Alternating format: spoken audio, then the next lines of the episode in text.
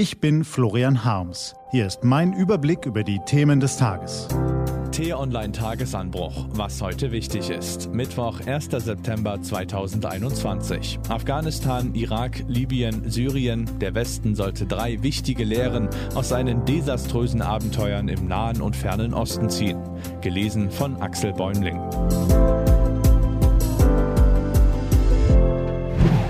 Die letzte Lektion. Wenn man sich nach Osten wendet und aufmerksam lauscht, kann man die Stille fast schon hören. Die große Flut der Meldungen, Kommentare, Features und TV-Beiträge aus Afghanistan geht nun zu Ende. Die Amerikaner sind weg, die Deutschen sowieso, auch die Grenze der Aufmerksamkeitsspanne ist für viele erreicht.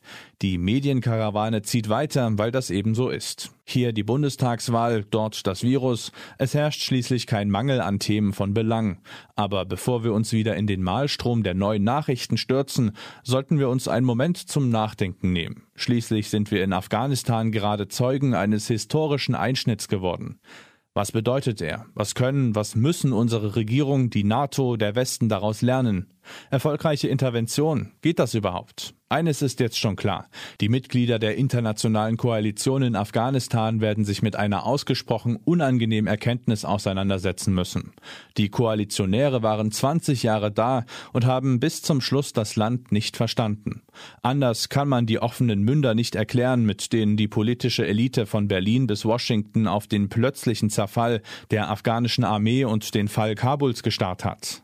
Dabei haben Ethnologen, Landeskenner und Reporter immer wieder beschrieben, wie gewöhnlich der Wechsel von Truppen auf die andere Seite ist. Nicht überall auf der Welt gilt das gleich als verwerflicher Verrat. Deals mit den feindlichen Kämpfern gehören in Afghanistan zum Handwerk.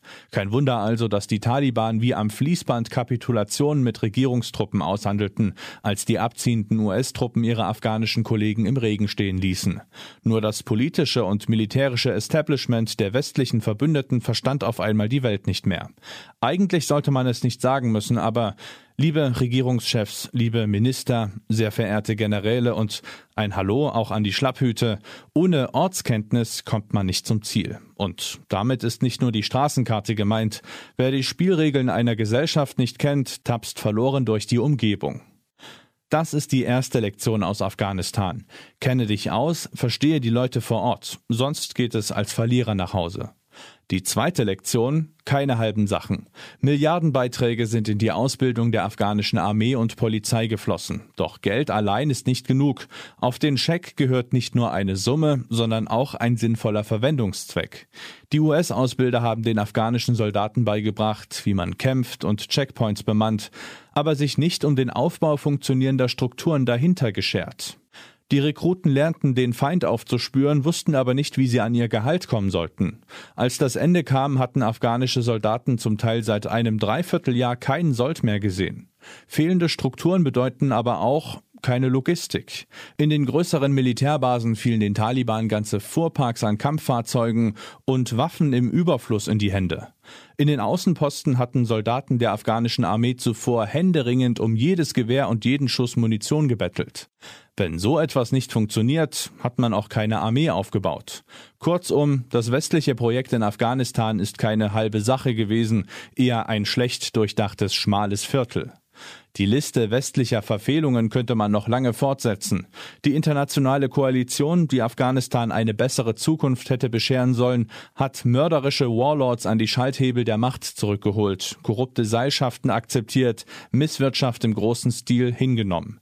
Der gemeinsame Nenner in der langen traurigen Geschichte, das Schicksal der Afghanen hat nie wirklich interessiert. Gewiss, Staaten haben keine Freunde, sondern Interessen, so könnte man das abhaken, dabei taugt der Spruch höchstens fürs Poesiealbum.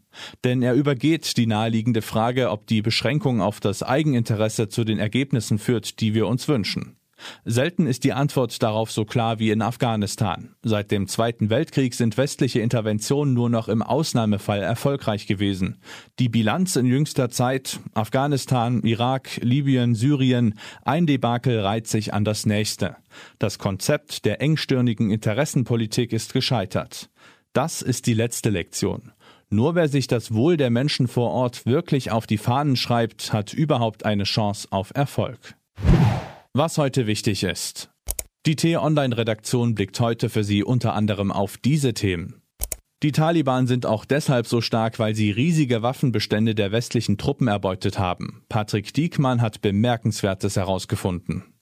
Die drei Kanzlerkandidaten versprechen allerhand, aber taugen ihre Pläne, um die deutsche Wirtschaft wieder auf Trab zu bringen? Und südafrikanische Wissenschaftler haben eine neue Corona-Variante entdeckt, die auf sage und schreibe 59 Mutationen beruhen soll.